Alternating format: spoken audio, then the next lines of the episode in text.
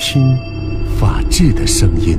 本环节根据真实案例改编，来源于民主与法治社、郑州人民广播电台、汽车九一二联合出品。我们来进入到今天根据真实案例改编的环节法则。今天的法则呢是一起婚姻效力案，看起来很简单，而实际上很复杂。各位这会儿可以在微信平台发送关键词“人物”，可以看到今天的人物关系图。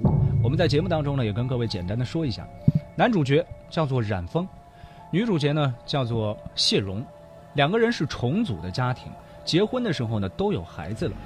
冉峰的儿子叫做冉卫华，谢蓉的女儿呢叫做谢丽丽。冉峰和谢蓉结婚三十年之后，冉峰在二零一六年五月份去世了。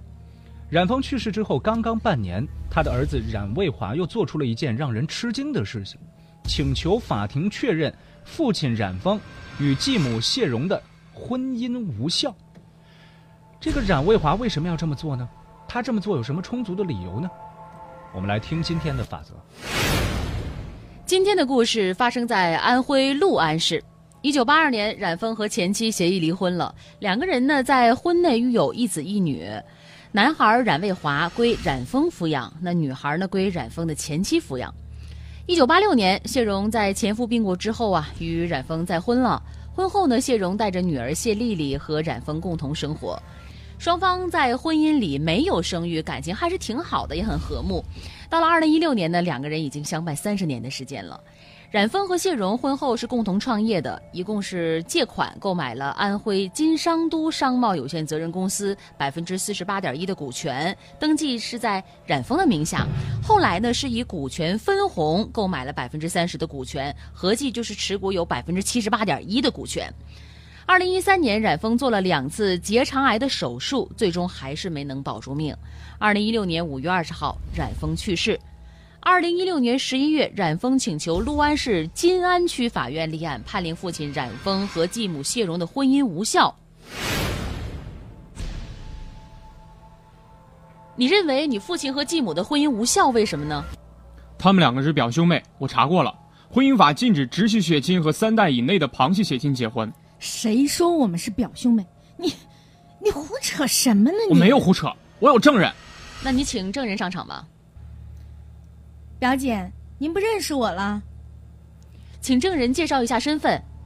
啊，我是冉峰的亲妹妹冉颖。我哥哥和这个谢荣结婚的时候，我们都知道他们俩是表兄妹啊、那你和谢荣什么关系呢？谢荣的母亲是我二姨呀、谢荣，我我们当然是表兄表姐妹关系了。这点儿你不能不承认吧，表姐？你、你们、你们，这一年来。冉峰做了两次结肠癌手术，住院一二十次，都是我谢荣，还有我女儿谢丽丽全天陪护身边。你们上哪儿去了？当初照顾老冉的时候，怎么不说我不是他的妻子？如果我不是他的妻子，这三十年我算什么人？我死后葬在哪儿呢？谢荣，你要平静一下。我我没法平静啊，法官。这一年我为了照顾冉峰。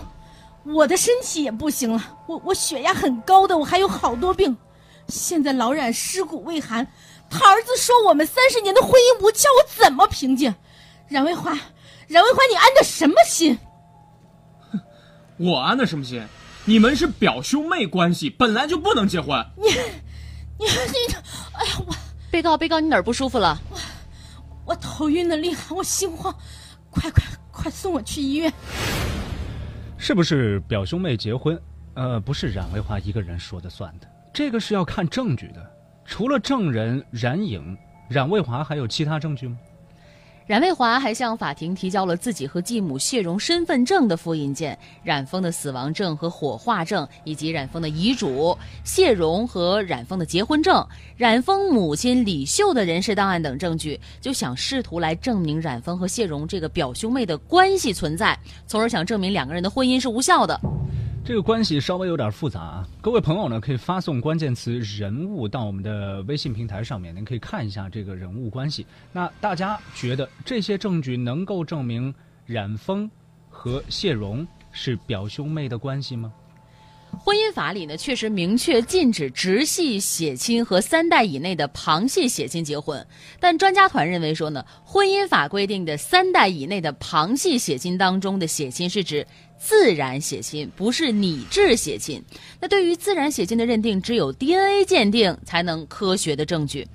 专家的意见就是啊，冉卫华如果要证明谢荣和冉峰是三代以内的血亲关系，那需要证明的就是谢荣和其生母是血亲母女关系，冉峰和其生母也是这样的关系，以及谢荣生母和冉峰生母也是姐妹关系。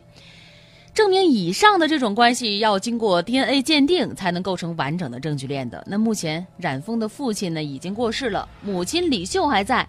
但是冉峰已经去世，已经不能证明其生母进行 DNA 的鉴定了，也不可能和谢荣进行鉴定。法官再次找到冉峰的妹妹冉颖，也就是证人，了解情况。呃，你是怎么知道你哥哥和谢荣是表兄妹的关系呢？他们是这个姨表兄妹，我我从小就知道啊。那你见过谢荣的母亲，也就是你二姨？哦，应该见过吧，但是没什么印象了。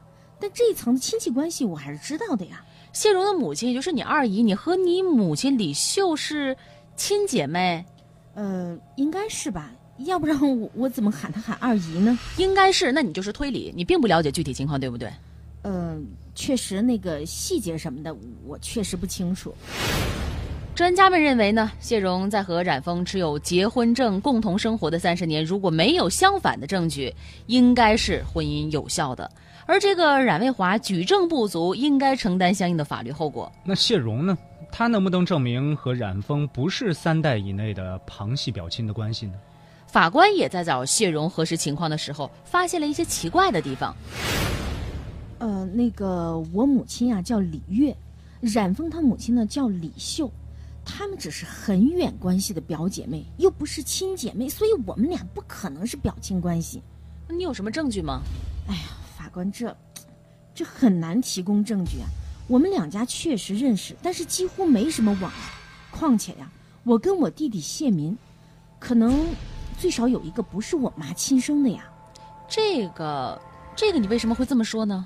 您看呀，这是我弟弟的身份证、户口本，您一看就明白。我的身份证登记的出生日期是一九五六年七月十六号，我弟弟谢，我弟弟这个谢明，他的身份证还有户口本。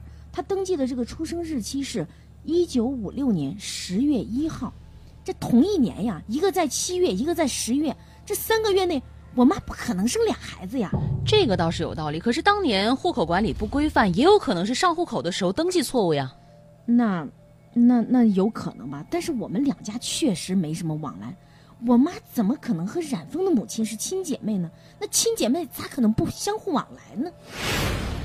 在法庭上，谢荣的辩护律师还就冉峰的母亲李秀的人事档案提出了质疑，认为李秀的人事档案当中有缺页，而且字迹前后是不一样的，可能是拼凑的，难以取信作为李秀和李月是血亲关系的证据。在谢荣跟冉峰以夫妻名义三十年共同生活的时间里面呢，没有任何人提出过异议。但是这个冉峰，也就是男方去世之后，冉峰的儿子冉卫华却提起了诉讼，请求法院判令。父亲和继母的婚姻是无效的，难道说背后另有企图吗？那冉峰在打什么算盘呢？各位可以想一想，你们觉得冉峰到底在图什么呢？明天的法则，我们继续为您关注这个离奇的婚姻无效案件。感谢各位的收听和参与，感谢我们的合作单位民主与法制社。本期法则记者张志然，编剧陈蕊。法则周一到周五直播十三点十五分。如果您想要回听往期法则，可以下载蜻蜓 FM，搜索关键词“法则”就可以了。您还可以关注九一二的微信公众号“九一二声音工坊”在线收听。同时呢，您也可以发送“我们家”家是家庭的家到我们的九一二微信公众平台上面，可以获得两个二维码。这个二维码您可以分别的。扫描加关注，在微信上面也会获得法则的收听方法和直播。感谢各位的收听和参与，稍后。